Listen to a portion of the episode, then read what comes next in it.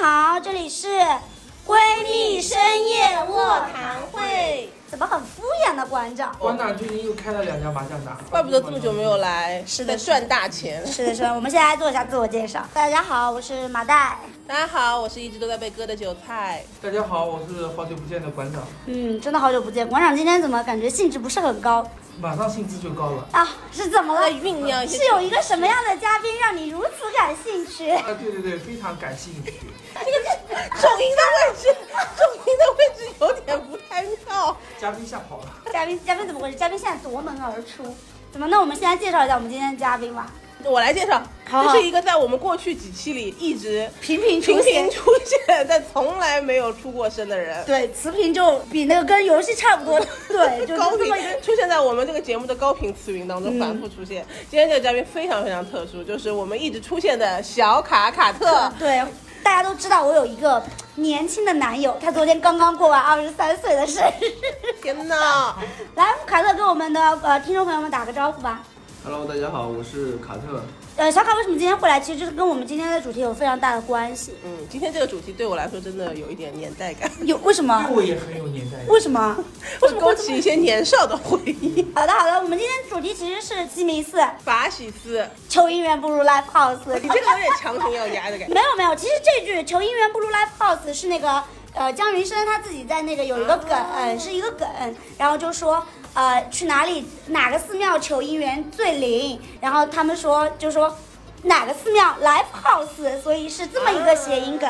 我记得，我记得我们我稍微早一点的时候，我的朋友好像都会去那个灵隐寺。对啊，灵隐寺也挺准。求求姻缘或者求子，好像也很灵验。嗯，怎么突然讲快进到求子这一步了吗？已经。不过网法喜寺是确实是个网红寺庙，对，我之前没有听过哎，没有吗？没有听过。杭州年轻人去的特别多。他法喜寺呃法喜寺其实跟灵隐寺是一条那个的，一个是上天竺，一个是什么中天竺、下天竺，其实他们都是一一条路上。之前来杭州没有听别人推荐过，因为我们还是比较老派。但是最近好像听，是最近好红法。喜寺对是的工作日去，周末去就是。是某某音上看到好是的，你知道在法喜寺，就是那次我跟我朋友一起去法喜寺，然后是他生日那天，我们一起去法喜寺，然后就大家在那个广红打卡点就排队打卡，就排队打卡点是那个是什么？是他的那个就是那个拜拜的地方吗？不是拜拜的地方，拜拜的地方也不是打卡点，打卡点肯定是要拍照的。你寺庙里面、那个大大堂里面肯定是不能拍照，它就是那个有一个有一块地方，然后是可以拍到整个寺的那种，呃，环境非常好，哦小红书上强烈推荐的那一种。好了好了，赶快扯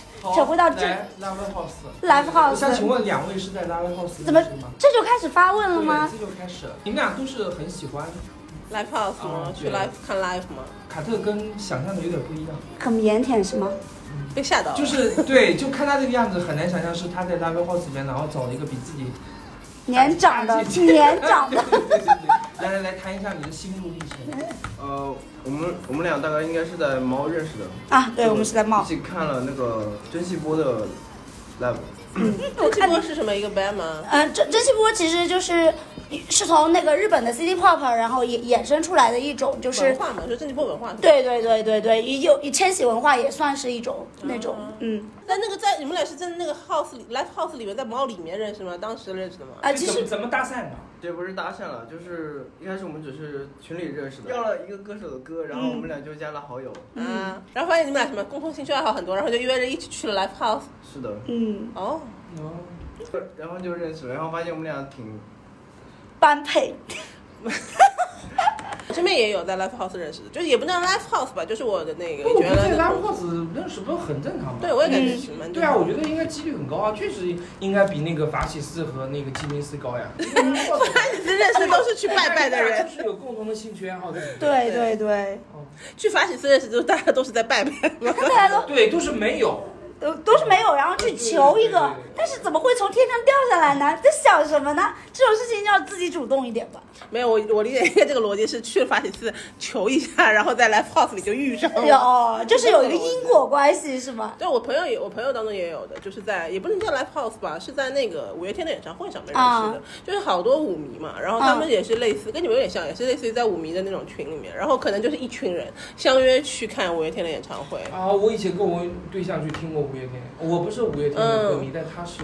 就这种在这种粉丝后援会里面，或者就是在这种粉丝的这种群体里面，其实还蛮容易会产生这种的，就是在一起的这种情况。他们现在也就是很很闪婚呢，我那对朋友是，嗯就认识可能都不到几个月吧，就结婚。对对对，我也有也有也有，就是说在 live house 里面，就是呃认识了她的男友，然后现在已经见过家长的，就也有。当然我们本来我觉得 live house 气氛就很好呀，嗯本来就是容易这个荷尔蒙分泌的更多，对不对？嗯，而且其实大家有共同兴趣爱好，这其实这个点是在于，因为大家有这个共同的兴趣爱好。所以就这也就是讲到了这个 live house 在就求音乐到 live house 是有科学依据的，是吗？对。观众场有点很对啊，那嗯个气氛是啊，在那种当下大家都会很嗨呀、然后这种在那种比较嗨的这种状态下，大家处在一种比较 open 的状态里面，对啊还有有还有人人沟通群也比较匹配嘛。嗯，像我们这些已婚的中老年，基本上就不会去了去，对，出现频率很低。那你会就后悔，就是会会会有遗憾没有去过 live house，呃所以我们家老婆对我很放心。怎么了他就觉得他就觉得你已经 对对对对对，热情消失殆尽我已经没有那个精力搞东搞西了，就是小姑娘挂到我身上，我都没有。嗯 此处我们要打出一串，嗯，嗯凯特你觉得呢？觉得 live house 最重要是它把兴趣爱好相同的人聚在一起，而且它本身是一个开放的环境，嗯大家会更加的去接接受度比较强一点。对但是这样子有一个问题，这样迷惑性不会很强吗？因为其实一开始的认知是基于一种有点类似于激情，有点类似于其实就是共同的这种虚情，哎、嗯就单一的这种爱好吧，其实也是认识，其实是比较浅的了。嗯，对，然后基于兴趣互相认识，如果再往后发展的话，会不会觉得这个基础会稍微弱一些？呃我觉得吧，这个就跟相亲一样，你不管是相亲还是聊好自己认识的人，都是根据两个人是否能够认真谈恋爱这一点。嗯就是如果你两个人如果不搭的话，你就算在哪里认识都是没有用的。嗯，嗯如果两个人搭话，当然是可以走下去。我觉得，首先 live house 只是提供一个契机让两个人认识，能不能走下去还是要看两个人是否合适。嗯，所以就是呃，会会不会就去 live house？你们去之前有没有带着目的去？就是觉得在 live house 会去找一个对象或者？我是有的，我目的性很强的。哦，我是所以你得手了，对的你，得逞了。是的，谢谢你上钩。不管怎么样吧，你刚刚说到迷惑性会不会很强这件事情，但是对于很多人来说，他们自己都不愿意走出自己的这个舒适圈子的话，他没有这种对外的社交场所的话，他那他怎么？他网恋吗？他网恋迷惑性不强吗？也强，也强的，嗯就一样的。那我觉得刚刚卡特讲的那个挺好的，确实是的，就是它这是一个契机、一个场地、一个空间，就是产生这个关联。至于之后感情往后怎么去发展，其实还是靠的是两个人还有就是说，其实那你就在慢慢发现的过程当中发现更多的优点，或者确实发现不合适嘛。不是，就主要是给双方一个，就给自己一个机会吧，也是，我觉得是一个非常好的一个，就是说怎么说认识朋友的这么一个社交的平台。其实回到这个标题，我会觉得相对来讲，就是去去庙里面拜拜，求一个比较靠虚无谱的的一个保佑，佛祖保佑，还不如就像你讲的，就是迈开那一步，去到那个现场去，去和人去有一个真实的这种面对面的这种接触。是的，是的。你说起网恋，就是你说网恋，因为有一段时间其实网恋还真的是一个话题，但是现在因为大家在网络上交友认识，对可能对对比以前大很多。最开始时候网恋不是爸爸妈妈可担心了呢，是的，但是现在就还好吧，因为也是大家都就在网上就先认识嘛，然后到时候觉得合适再走到线下。就现在大家其实就是这样，就是宅啊、懒啊、复杂文化这种宅文化，就大家都不愿意出门。其实有就去 live house 这种，其实就是还挺让人觉得不太一样的，就是因为你 live house 你必须去现场，对，但是有很多就是认识新朋友的方式，现在都在网络上就比较虚拟的。是的，就是是在人躲在一个 ID 的背后，躲在一个人设的背后，就是反而我觉得可能比起那种方式来讲，在 live house 里面遇到一些人，就至少还见到的是真人，对不对？是是是就是人的表情很生动啊，然后大家的兴趣爱好和大家的沟通还是比较就是面对面比较沟通比较直接的，这种方式可能确实是比网恋来讲，我觉得可靠性要更高一些。那其实我有一个，就是我还挺好奇的，你们就有没有其他这种交友模式，或者说你们是之前经历过的就比较非寻常的我有经历那种？过网网网网恋吧，说出你的网恋故事你也有网恋吗？你没有网恋吗？我有吧？你有网恋吗？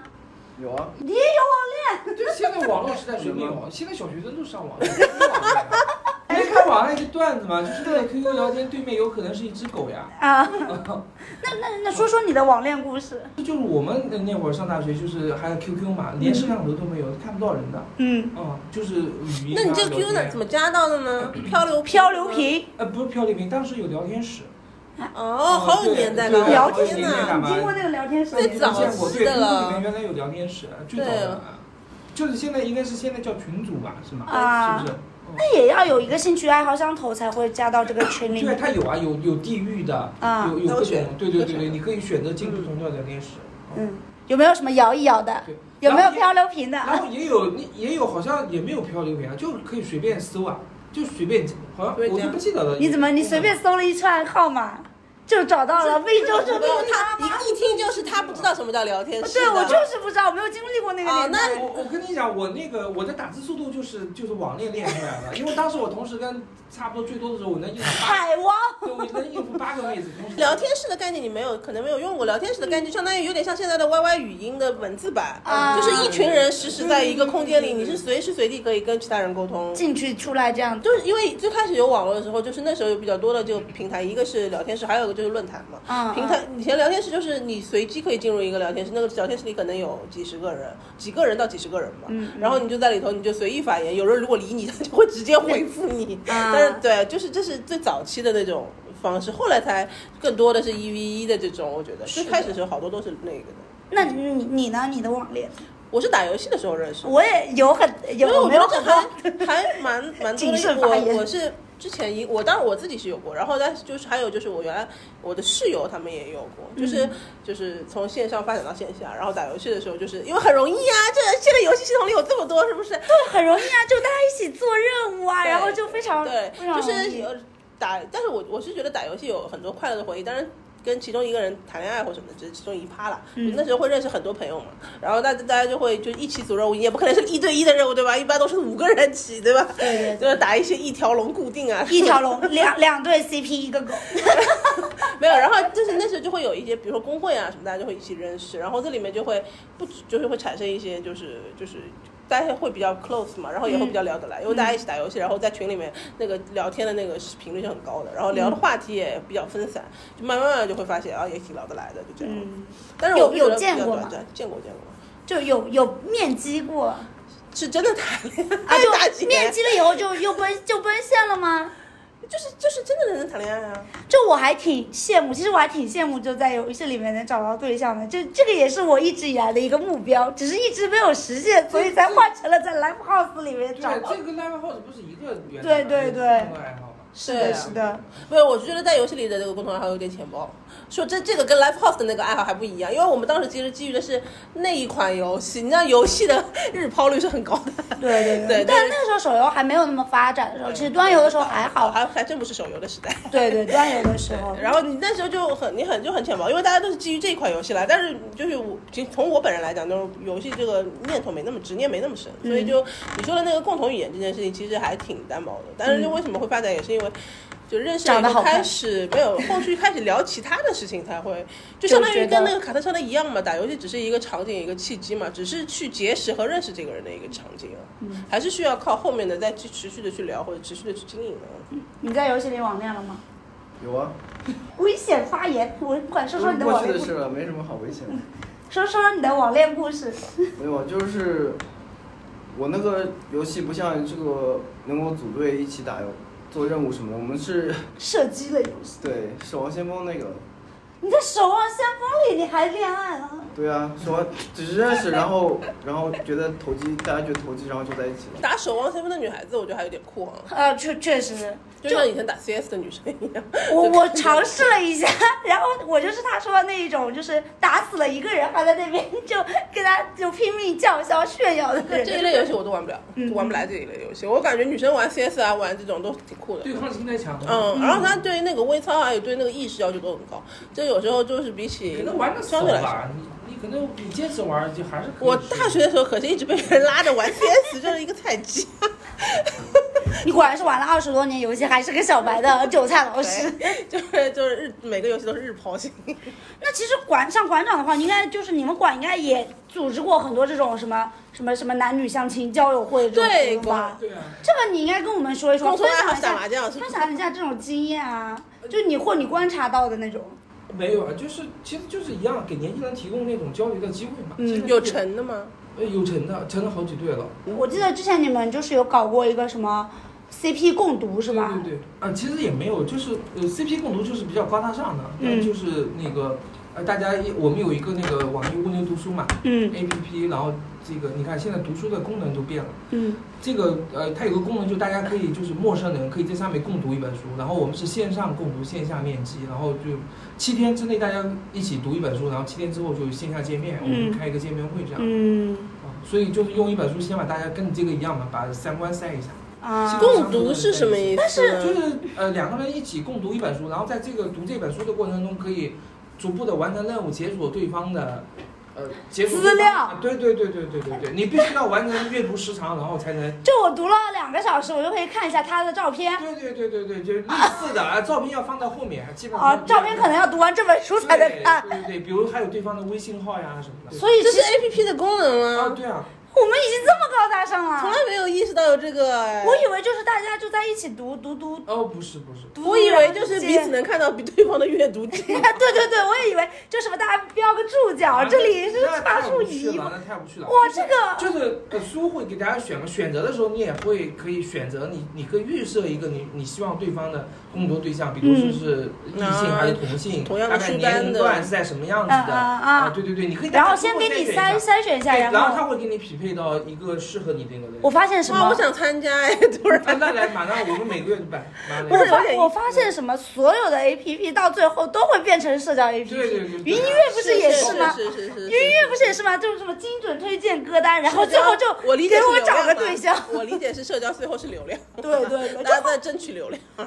就无论干什么，最后都会变成一个一个社社交虽然我，们就大家都的这个读书会就变 A 成 P P 是个相亲 A P P，我 我觉得从来不知道。对，就他没讲之前，我以为没有啊是我浅薄了是我浅薄了，是我浅浅薄了。对，哎，我真的有点想参加哎，我也觉得挺有意思的。这个里面交友的话，因为大家其实那你看会选一一样的本什么书单嘛？你会选本什么书开始阅读啊？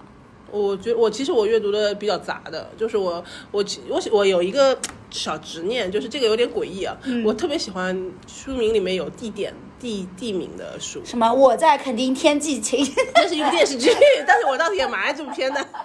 对啊，就是就是这种嘛，就对，要有肯这种地名。对我，啊因为我比较喜欢旅行，然后就是我喜欢就是通过这个，不管是阅读也好，或者说看片也好，就是能够去了解一个地方。寂静之地，寂静之地那里可能不太旅行。昨天 看了《寂静之地》，整个人都吓飞起来。这个人还说非常好看，我真的服了。就就一会嗯一会嗯一下，就真的吓飞起来。行，我就喜欢，但我我如果是我要选一本书的话，或者书单的话，我就会优先考虑就是这种类似。嗯但是它那个文体或者说它的题材的话，我是不太限制的，就有点偏向，如果就是比较。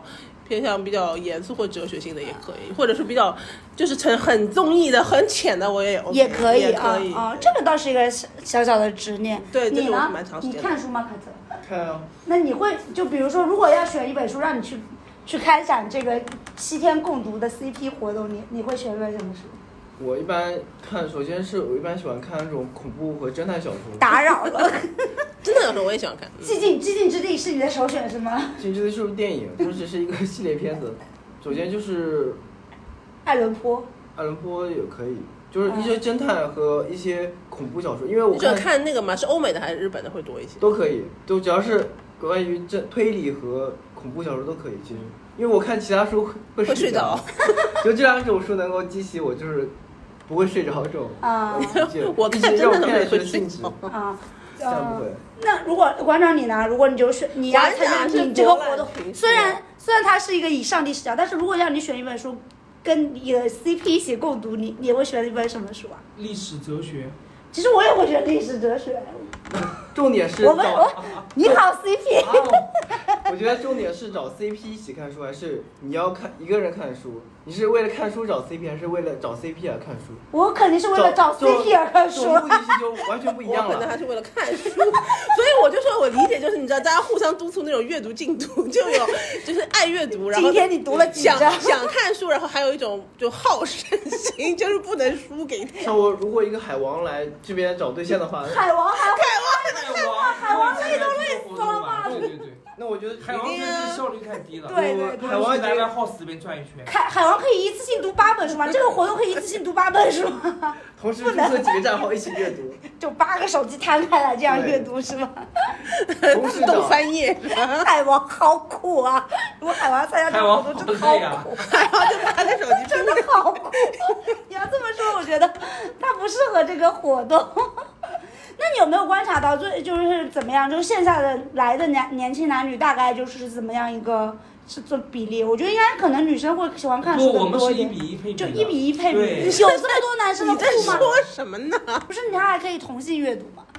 可以吗？我嗯们我们已经进化到他可以这样了吗？选啊，他可以自己选。所以它本质其实只是一个普通社交游戏，但对他只只是交交友而已，没有说保保脱单。也有也有那种就是呃就是不同城市的，他就是哦，会来会呃不有有我们会办那个线下活动，有线下场的，也有那种就是他们就是就是不同城市，距离很远，然后他们私下联系，就是我们后面就不管了，他能就完成一个任务之后，他们的信息是解锁的，那那比如微信号可以互相添加什么的，那个就不在我们那个，他们可以自己再对交流。怎么发展什么的，但是我们就办了线下面基的那个，我们线下都在杭州，确实有成的，都在杭州。目前都是在杭州。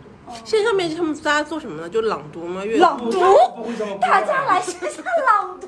线下聚会的话，就是玩狼人杀剧本杀。哦，其实这个你也说到，这个也是一个非常好的，就对对对，是玩桌游，新的比较的就是还有密就是室我们的想法就是不是要把这个相亲的目的把它淡化，就是尽量变成一个社交活动，大家可以哎通过这个就是活动交朋友。就是给大家增加这个接触聊天的机会，可以哎暗戳戳的可以观察观察？哎然后私下可以加个什么。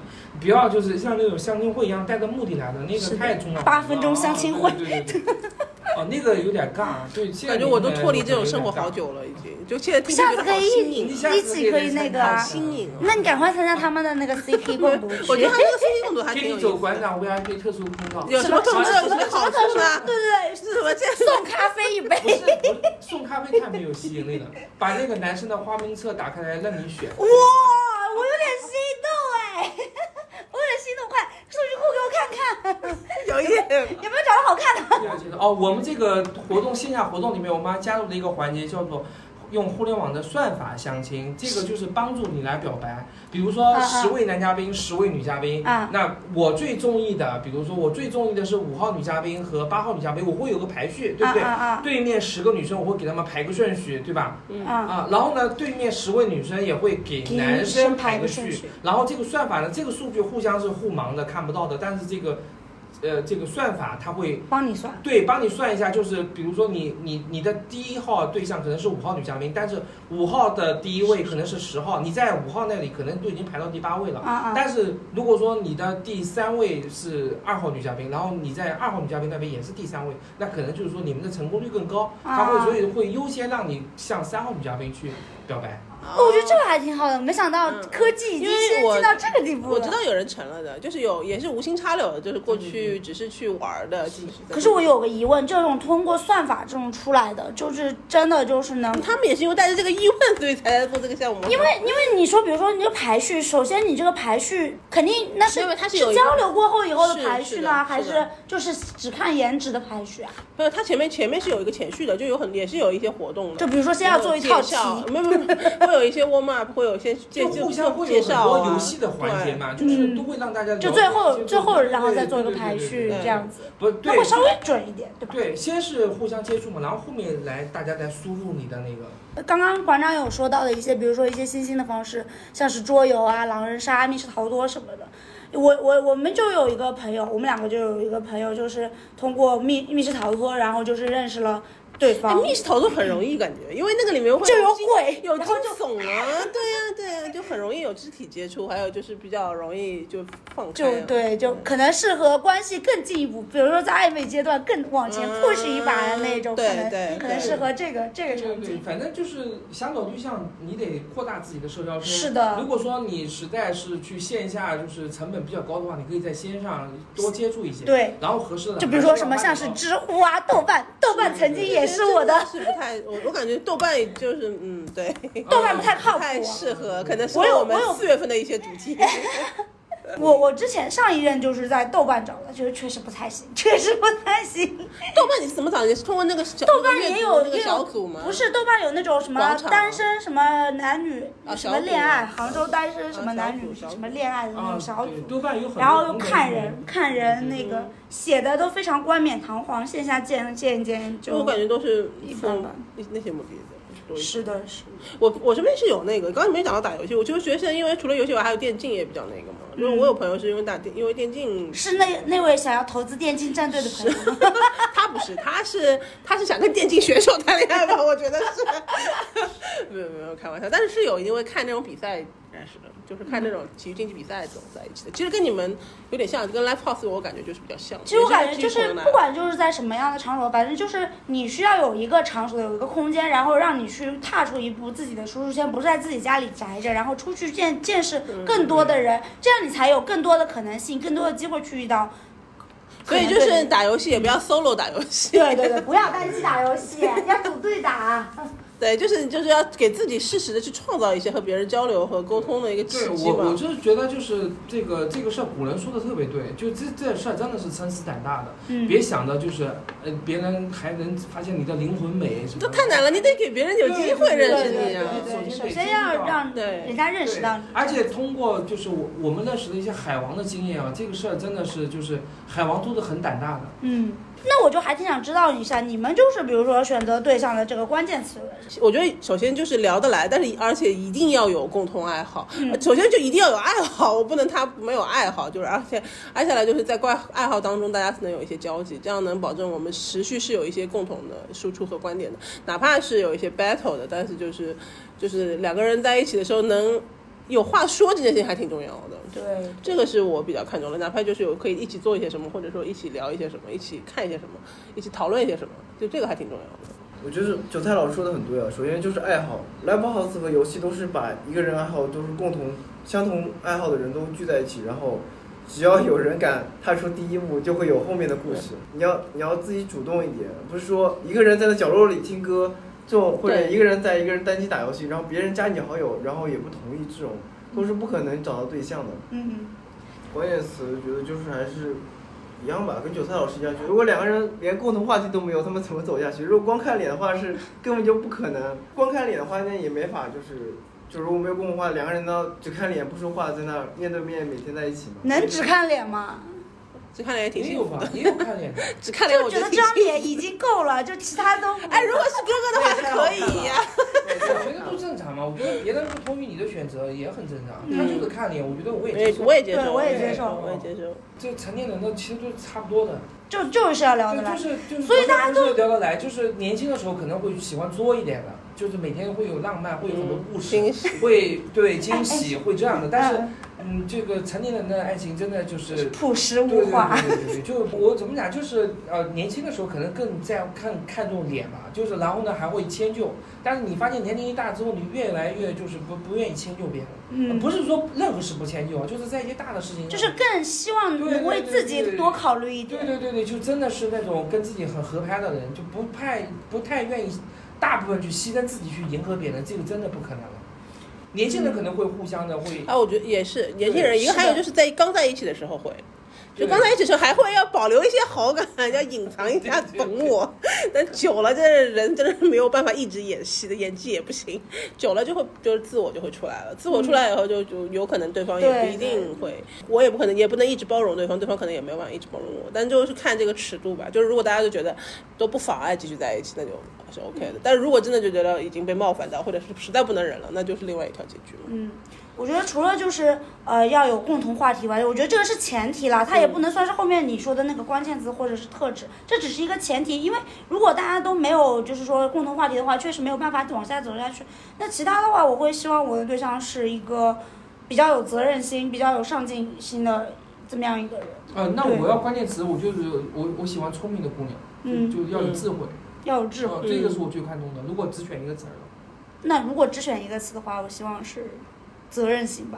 啊，我会跟馆长一样，哎，我喜欢聪明的人，就是聪明可是聪男生太聪明不会那个吗？大智慧，会不会要有骗你？大智，要有大智慧。那我觉得他不如果他把小聪明用在你身上，也不是一件好事情。我不喜欢小聪明，我喜欢大智慧，嗯 就是要有点崇让我能崇拜他的那明其实种感觉。只是会是一时，嗯，久了还是会被别人识破的。对对对，还还有我我其实关键词还挺多的，除了责任感，除了上进心，我们希望他是一个我觉得就是这就是阶我段不一样们已经没。有镜头，你刚才说几个关键词的时候，我如果是长青的导演，我会把那个镜头转到他 面他是什么表情？拍他特写。请问他是什么表情啊？刚刚他是他自我没有一个跟我自我没有一个我一样，没有，你在那说的时候，他就那个括弧在想，哎，我我是不是一个不是我，我是觉得就是呃，我觉得可能这个跟年纪也确实有点关系嘛。我会觉得就是年年纪小一点的时候，确实会给自己定很多标准，就是希望一个什么样子的人。就是你刚刚前面说的那些标准，在我现在看起来，就是不能说他们不是我想不是标准，但是他可能就对我来说就有那么经不是硬性标准，就是比如说责任感这件事情，或者什么，就是他是因事而异的。就是每时每刻，你要就是在发生一些事情的时候，你希望他有这个特质的时候，他是怎么去表现和表达的？很难说他在有些事情上面他是很有责任心，但是在有一些跟你可能有一些价值观有反差的时候，或者在一些场景里面，他可能就会表现出另外一种态度，那叫没有责任心嘛？就是我觉得就是很难去辩证的看这个问题。对，我会比较辩证，所以我就不会把它变成一个很固定的特质，而是就是因事而异，就特就看每件事情的那个，一开始我们可能是想找一个完美的人才能嗯，配得上很理想那种对，感觉。非常理想。到最后发现，我也就那样。见了越来越多人之后，发现根本不可能有完美的人，就是大家可能各有缺陷。然后，如果是真的找到完美的人，他可能就是跟自己也不太合适，我配不上，就是 我不配，我不配，我不配。就大家可能后面就觉得就是找一个合适就可以了。那所以要求放低，会有这样，哎，对他刚说到要求放低，会有这样一个情况吗？就是我随着我年龄的增长，我的要求越放越低，我觉得不是要求越放越低啊，就是会把要求会变得比较简洁。越越来越宽容。嗯，我觉得有个底线吧，就是我觉得如果像我对我现在来说的话，就是我我想要的其实就是可能就是真的是陪伴，就是不管是在现实生活中能在身边的也好，或者说在心理上能够陪伴，就是如果异地的话，就是是陪伴。但是这件事情里面，其实这件事情就挺难的，因为他可能要能够捕捉你的情绪，然后能够去做一些事情，就适时的来做一些事情。僵硬的我也要也要去这样对对他嘛，所以这件事情就会已经很费功夫了。是的，是的。然后再加上其他的，就对他要求也可能高了一些。对我来说，因为我在生活中也很忙啊，就是我们也没有办法去方方面面都能够去做得很完美，所以就可能对我自己做不到的事情，我也没有办法再去要求别人去做到这件事情。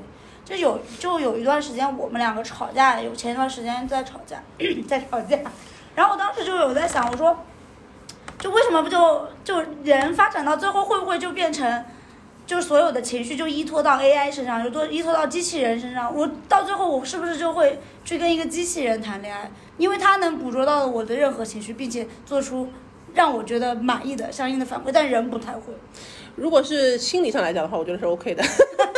物理上来讲，生理上来讲，但是还不太 OK。但是将来可能会物理和这个 AI 可以合仿体啊，生人，可以啊。那到那个时候，也许我的心态也已对，经很有可。能将来是这样的，嗯包括现在什么人造子宫都有了。嗯，对对对对对。然后现在后面那个电影演的赫尔演的不是演的很也很，那有点到伦道德伦理的层面。是的，是的。如果说他再有那种，还有现在橡胶娃娃也在发展中，对对，那怎么可能 对呀，找对象，找对象。找对象，对对找对象，我们不鼓励 solo 啊。对对对，就还是要在这个社交。在这个议题里面，我们不鼓励 solo。当然，你走出下一个议例题你想要 solo 也 OK。我们这是一个摇摆的节目。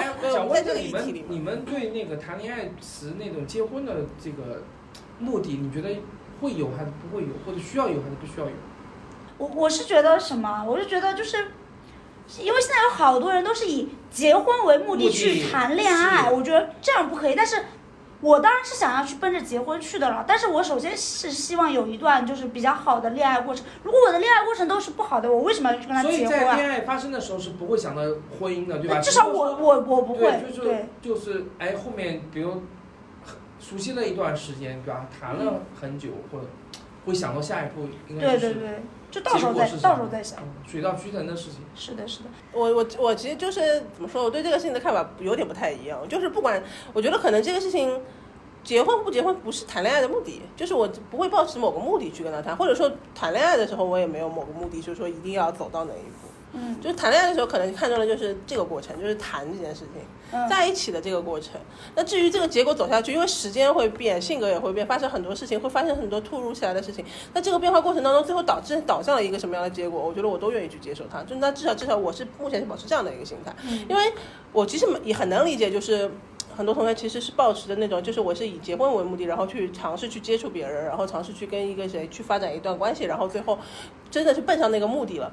这是就是我们我年纪年纪小一点的时候，就是刚刚毕业的时候，我的闺蜜朋友们，其实大家都普遍抱着这个，尤其是在二十六七岁、七八岁这个这个年龄段的女生，嗯，特别容易有这种心情，就是以结婚为目的去尝试接触一个些人和那个。是的，我我我之前有这么一一一段就是是吧？年龄段是不是差不多就在那个时候？对对对，就是我又很着急，就上一段感情谈的就就非常的就着急，就觉得是我要去以结婚为目的，就要认真在跟他谈，这样子。但是其实我是觉得，如果你抱持着这种目的，双方如果都抱持着目这种目的，然后我们有心的去往这方向去经营和努力，那可能还能够达到一个有一定的概率去获得成功。但是如果这是一个单方面的期望，或者说在这个过程当中有人就是不怎么努力去尝试往那个方向去推进的时候，这件事情就大的大概率是会导向一个目的是最后达不成的。嗯，那这个时候你就会让女生就会有一种我又浪费了时间，然后浪费了青春，然后又浪费了精力，就很就很失望就很失望。那这个时候的那种情绪就很自然而然。但是就是因为，但是你要明白，一开始的时候你的目的就是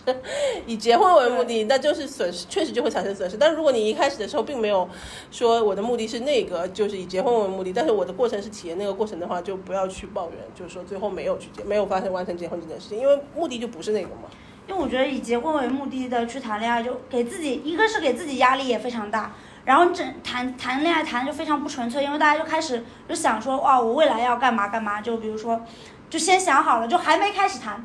我有一朋友，他还没开始谈那个恋爱，学区房都想好在哪里买了哪里了，是吗？对啊，就后面的未来遇到的困难什么都想好了，有什么意思？结果他们俩也没开始。啊，那我们 如果说在干嘛呢如果说假设一个前提呢，如果今天今天你已经三十五岁了，嗯然后你认识他，或者说你今天已经三十八了，你今天认识他，你会没有那个目的吗？一点都没有跟结婚。我都已经三十八了，我还在乎结婚这件事情吗？那你是没有到三十八的人设讲出来的话。我觉得我不会在乎。过了过了那个年龄以后，然后我就觉得好像没有那么重要，就是所以跟他谈恋爱的话，也是比较以纯就谈恋爱开始比较纯粹。因为结婚的话需要准备很多东西，他太小了吧？他太小了，他能讲出这句话，我就觉得挺成熟的了，但他说他明年就要结婚了，他说已经准备好了。他说他明年要结婚，但是我我也不知道他要跟谁结。结婚对我来说只是一个，他如果向你求婚，你会嫁吗？再说吧，好灵魂拷问啊！你会不考虑物质吗？肯定要考虑啊。怎么了？那我们卡特是没有物质吗？你这 看不起我们卡特吗？因为就就好像结婚是要很多物质吧，就是要准备很多东西，包括我一些怎么办房产证这些，哦，怎么怎么弄，他想的真的好远，不知道，我我不知道他已经想了这么远。这个社会能不能对年轻人好一点？为什么这么小的孩子都已经开始考虑这个事情？就这些程序我都不知道必须要承担。对，我是完全没有想过我在，想这个已经不小了。因为因为这些东西因为我都不知道也该也毕业了，怎么用也毕业了，也毕业了。他明年就要结婚，双岁双岁，他双岁要结婚，这是他们那边习俗。我挺挺我挺惊讶的，但是也不算惊讶吧，就是我也不算也不算惊讶，但是就是。可能我我反正我是觉得已经过了那个年龄，对于是什么时候就是去需不需要有很成熟的这个硬件条件，或者说在什么时候去 结婚这件事情，就这现在对我来说都还没有那么强烈了。或者从来也没那么强烈过，从来也没强烈过。但是我我不认为是三十三十几、三十五岁、三十八岁这个问题啊，有可能到了六十岁，就到那个时候，可能你想跟这个人就是领证，或者说有合法的，就是这样在一起。我之前就讲过嘛，我觉得结婚对我来说，可能唯一的价值就在于给小孩一个合法身份。嗯，其他的对我来说没有什么特别大区别，就是对小对小孩还是要负责任。那、其他的是不是一定要有了那个证以后，你们才能够以这种身份才能够去维系一个关系，或者是维系你们的感情？这不是必须的。如果是用因为结婚证而就是继而推动你们两个人就一直在一起，发生了很多问题，然后还不能分开，或者说是就要因为这个证，你们俩在持续的就是去做一些经营或什么的，就那有没有这个证真的那么重要吗？就但是我觉得就是二十三岁已经开始考虑，就是而且是非常认真的 从他是一个执行层面开始考虑 结婚这件事情的话，他是一个就是虽然看起来很年轻，但是就还挺老灵魂是吗？对对对，你可以发现，其实是身边很多女生，或者也不是也不也不单指女生，也就是很多人经常就是会找到一些不太不太优质的对象，不太好的对象，有就被俗、俗称说是在垃圾堆里面找对象，是真的是不希望他们也不是海王了，就是在垃圾堆里面找对象了，就。嗯，就我之前看过一本小说嘛，就是短篇小说，然后就说一个女生，就是她总能就是找到身边最烂的人作为她的男朋友这样子，然后就像那个不是，就是他这本小说里就这么写，你别问求什么，小说就是这么写的。然后，然后就是后后来就是她跟一个人，就像那个秃鹰一样，总是能找到就是最最不好的、最腐肉，对，就是 就是做他的对象。然后结果他原来有个朋友就一直帮助他，然后后来就是也见过他很多男朋友这样子，最后他跟就是这个女的去跟那个男的告白了，那个男人就意识到自己就已经变成他周围最最差的那一个那个人了。哇，就这个故事有点讽刺意味哈。对对对，就看过这个故事，就是当时。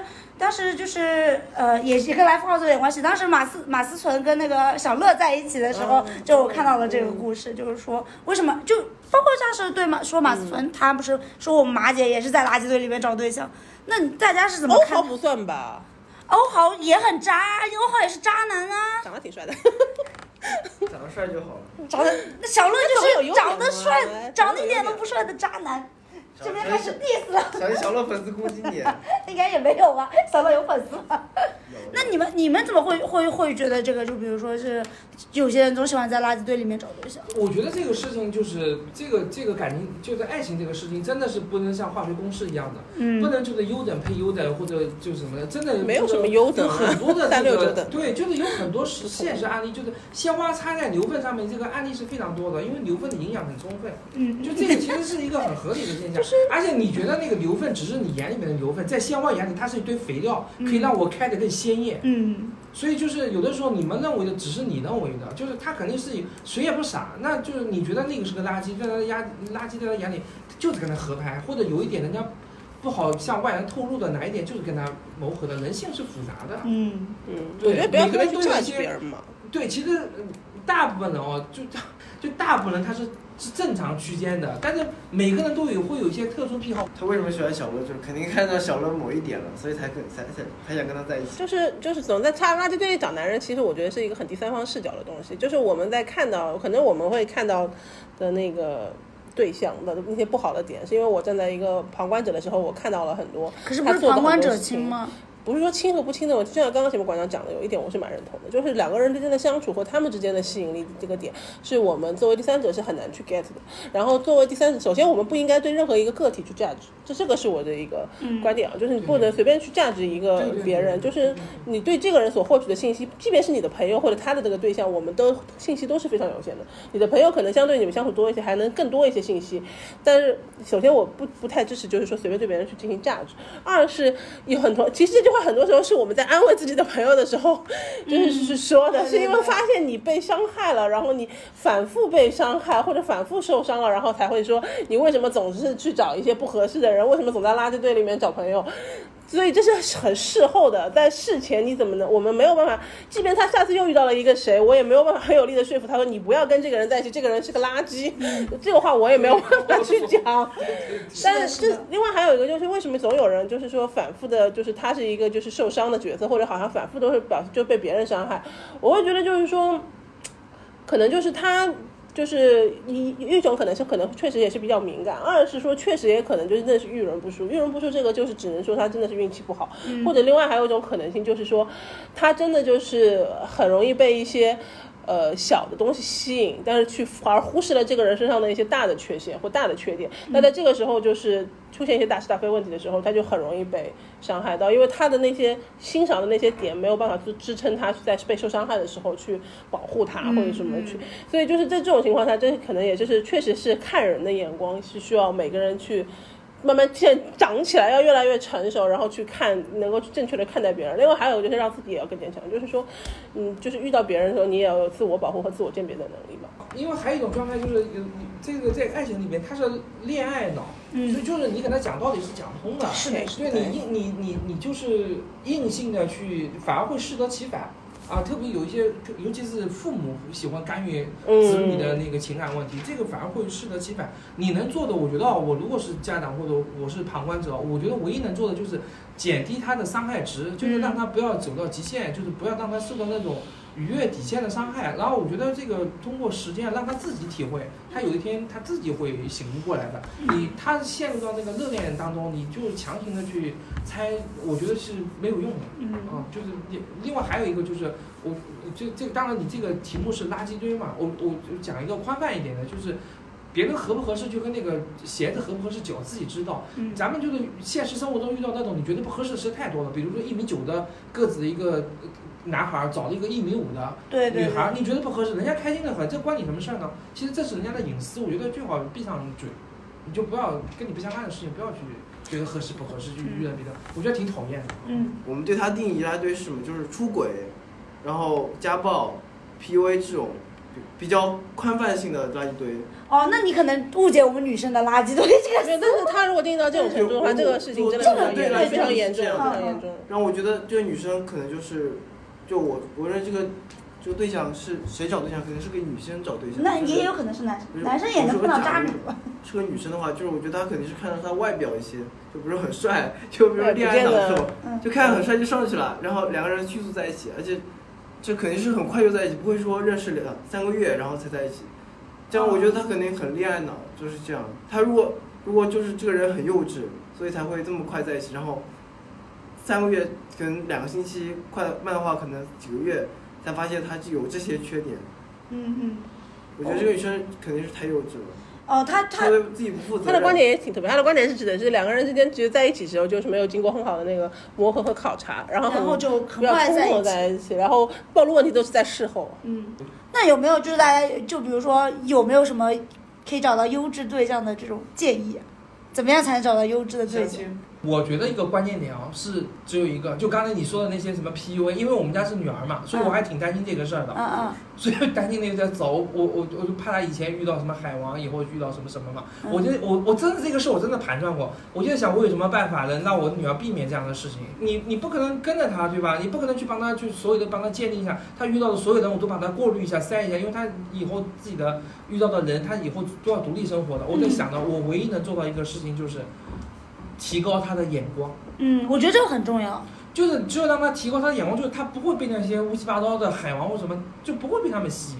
我觉得我想的可能开始想的还比较就比较肤浅，我当时还想的是在什么样的场景或场合下去结识，才能够更大概率的去结识一些比较优质，就是素质比较好的一些人。嗯后来我发现，这就是馆长讲的那个话，其实挺说动我的。我觉得不是说在什么地方或者说在什么时候去认识能有更大概率去，而是就是说，如果一个女孩子也好，或者任何一个人，男性也好，都是一样的，就是你要有一个，就是要有自己的就精神世界，其实是比较高的。是的就是你这个两方面，一方面是你要有比较强大的自我，就是让你在感情当中你能立过立住自己，那你就不太容易被伤害到，或者说你有很清晰的一个认知。还有一个就是说你。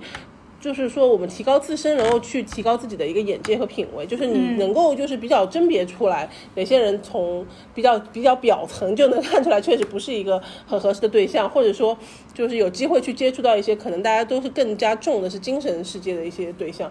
那在这个层面来讲，我觉得可能更大概率能找到一些更合拍和就是素质也更高一些的一个人。就是你还是提升提高的是应该是自己的这个素质和水平，就是。嗯，我其实跟你就是跟韭菜的想法也就差不多，就是还是首先我自己要变得更好，然后我能够接触到的圈层，或者可以这么说吧，稍微势利一点，接触到的圈层会更加好。如果我往上走了，然后我接触到的圈层就就好了，那我能遇到好的概率可能就更高一点。那我也只能这么说了，也但也有人就是比如说想要向下兼容的，也有也有这样子的，也有这样子的，但是还是要提升自己。我觉得投资不管怎么样吧，就是在恋爱中还是还是在生活中还是在工作中，投资自己，把自己变得更好，总是没没有错总是。对总总是没有错。嗯我觉得就是跟着我刚才为什么会在垃圾堆找对象，就是首先我们对他进行考察，就是对他就是一些垃圾测验吧，就是 interesting？什么什么是垃什么垃圾什么是测验垃圾测测验？我很想知道。你你们可能没有研究过 PUA，PUA 最重要就是要防止一点，就是女生会对男生进行一些垃圾测验，就判断他是否可以成为备胎。这样，你可能不知道，PUA 里对女生一个一个防范就是女生会对你进行垃圾测验，就是看待你成为备胎，成为对象。嗯，就你要对他，他对你进行测验的时候，做出如何成为他对象这些，就是这样，你就可以快速成为他对象。就是 PUA 为什么？那 PUA 当的一一门课程嘛，PUA 本来其实是一门课让自，己不成为备胎，而成为正对子。他是可以，就是当后面是变成一些欺骗女生，后面就被要嗯就是被因为他不好的人利他相用了针对人性弱点进行攻击了。嗯，我觉得很多人作为找到这些不好的对象，就是因为他没有进行考察，就好像被没有一些坏缺点，就是女生不喜欢的点，就是有些女生不喜欢抽烟，但这个男生可能就是几天没有抽烟，这女生觉得这个男生没有抽烟，那或者发现他抽烟了就会觉得很苦恼，为什么我之前没有发现这些缺点，或者他骂人，或者他喜欢动手，他脾气很暴躁这些，他短时间内是没法展现出来，在这个女生或者说刻意隐藏了。嗯那时间一久，他肯定会出来的，就是就在就是在一起之前，最好还是进行一些就是再多一些了解这样。这样，这这这个前提是女生得都要知道自己反感的东西是什么。好多人觉得我什么都无所谓，就想有个伴。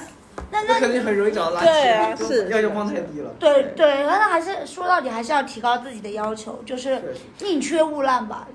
就是不是说这个，就是我觉得你心里要有这个，要就要有这个尺度和标准，就是你知道自己要什么和不要什么，就这件事情还挺重要的。就是而且就是要有一个，也不能叫排序吧，就是还是要有一个嗯重重要不紧急，重要很紧急，就是要有一些序列，就是有一些事情可能。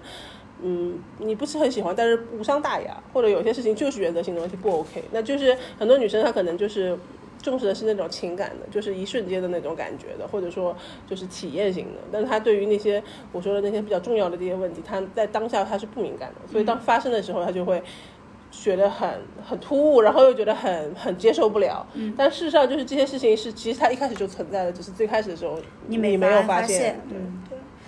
其实我们今天说了很多，今天说从从这个呃脱单的场景、交友的场景、社交的场景开始聊，聊到聊到这个就是到底要怎么样才能找到一个比较也相对来说比较好一点，或者说更适合自己一点的这种这种嗯来对象。那其实不管不管怎么说吧，就大家还是就是要首先先要开以开放的心态打开自己的自己的圈子，然后要去交友，对，要去去交友，要有要要就是说，呃，去认识更多的人，拥拥有更多的，首先要把你的池子扩充，对 对不对？说说不好听，要把你的池子扩充，你让你自己有了更多的选择性以后，然后你提升了自己，然后优化你的池子，让你的池子变得精致呃精致优质，然后你才能在你这个里面找到你这个我。觉得很会被骂死，你这养鱼的心态。这不是我的意思，就是说你应该要有这样一个圈子，然后你在里面再找，那你不然找到的就是一些奇奇怪怪的东西，对不对？啊、我最后就是鼓励我们的年轻人多多的去谈恋爱，我以为你我要去那个 CP 我以为你鼓励大家都来跟你的 CP 互补。哦，最近我的 KPI 压力稍微小了一点。啊，最后还是鼓励就是我们的年轻人多多去恋爱吧，不要问什么结果，就是大家一定要多多恋爱，因为你们现在这个年龄是你们这辈子最好的年龄，千万不要留下遗憾。遗憾，嗯，对对对。那那我们想去 live house 就去 live house 啦，对对对，想想去法喜寺也可以去法喜寺是啦，都可以啦。都可以都可以。走起来！走起来，走起来！我们今天的节目就到这里要结束啦。那希望大家能够持续关注我们的闺蜜深夜卧谈会拜拜拜。拜拜。